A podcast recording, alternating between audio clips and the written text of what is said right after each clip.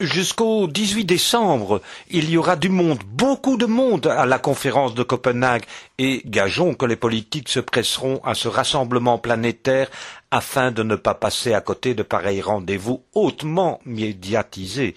Gageons aussi que la nouvelle Commission européenne composée de vingt-sept membres placés sous la férule de José Manuel Barroso va tenter de démontrer que ces commissaires sont de véritables spécialistes. Mais je mets à dessein le terme spécialiste entre guillemets.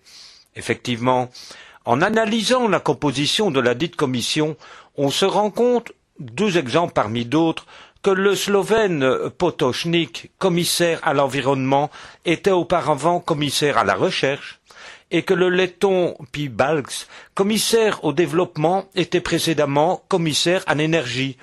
Assurément un jeu politicien de chaises musicales qui laisse pantois. Mais ce n'est pas tout.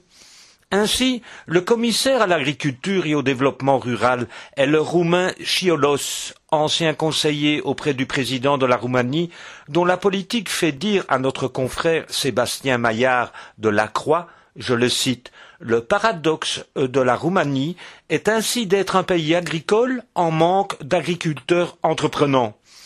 Alors, pourra-t-on véritablement compter sur la danoise Connie Hedegaard commissaire à l'action climatique et qui préside ce sommet de Copenhague?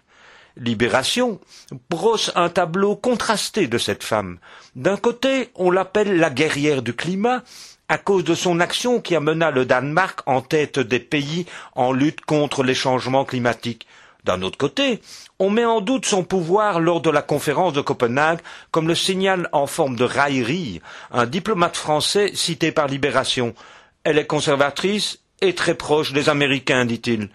Alors, malgré les promesses chinoises et américaines, deux grands pollueurs de la planète, cette conférence de Copenhague débouchera-t-elle sur un leurre ou un véritable sommet que les générations futures prendront en exemple et référence comme un tournant majeur pour l'environnement? Il est à espérer que l'Europe et ses commissaires agiront pour cette dernière hypothèse sans langue de bois et sans chaise musicale, Pierre Guelph depuis Bruxelles. Retrouvez cette chronique sur le site www.fréquenceterre.com.